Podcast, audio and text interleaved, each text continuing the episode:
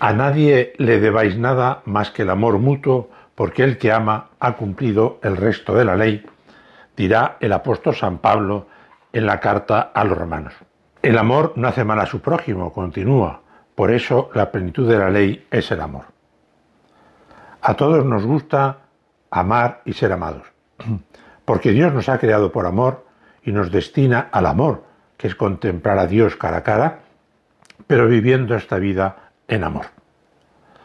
De hecho, lo que hace feliz a una persona no es tener el último modelo de móvil, o la tablet maravillosa, o una KTM, o una máquina que a uno le haga especial ilusión, sino lo que le hace feliz a un hombre es tener un corazón enamorado.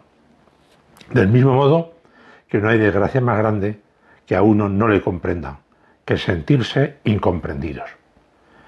Pero como que se trata de qué tenemos que hacer nosotros, hay un libro que se titula El arte de amargarse la vida.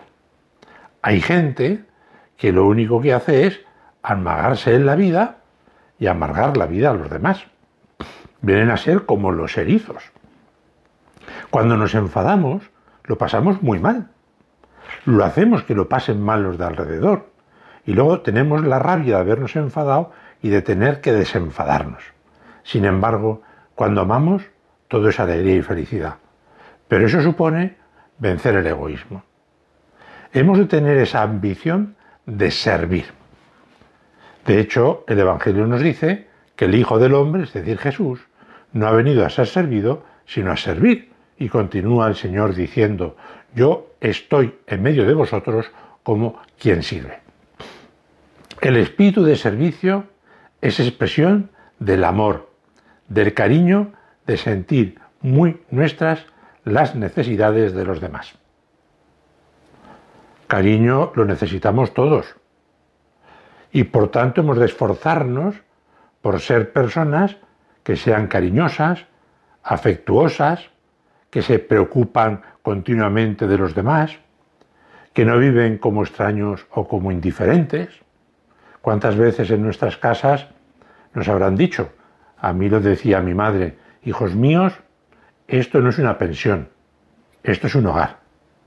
Es decir, no podemos vivir como extraños, como indiferentes, o recluidos ahí en la habitación con nuestros juegos, sino que hemos de darnos a los demás, servir a los demás, conocernos, relacionarnos, interesarnos positivamente por los demás. Por lo tanto, que de verdad queramos con todo el corazón y con toda el alma.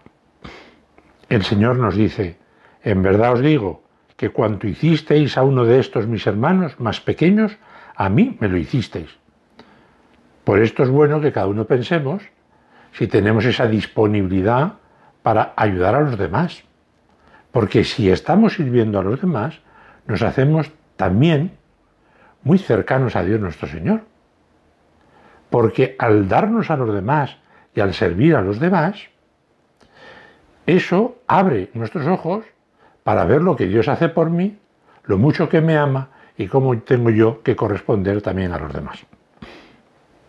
Ahora, servir a los demás comporta con frecuencia un cierto esfuerzo. Una vida de servicio no es fácil, porque el egoísmo anda por allí y hay que matar el egoísmo.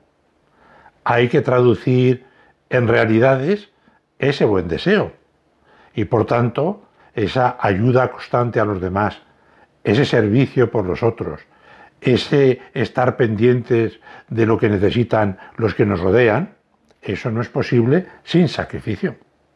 Pero este esfuerzo realizado por amor es siempre fuente de alegría.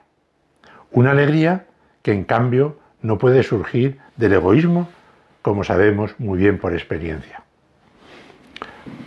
El espíritu de servicio, ese afán de no tener más preocupación que estar siempre pendientes de los demás y ayudarles para que vayan siendo cada día más felices, ese, servicio, ese espíritu de servicio es de verdad expresión de un auténtico amor. Y como todo amor auténtico, tiene que ser gratuito. No porque los demás vayan a hacer algo por mí, sino que nosotros estamos dispuestos a hacerlo por los demás.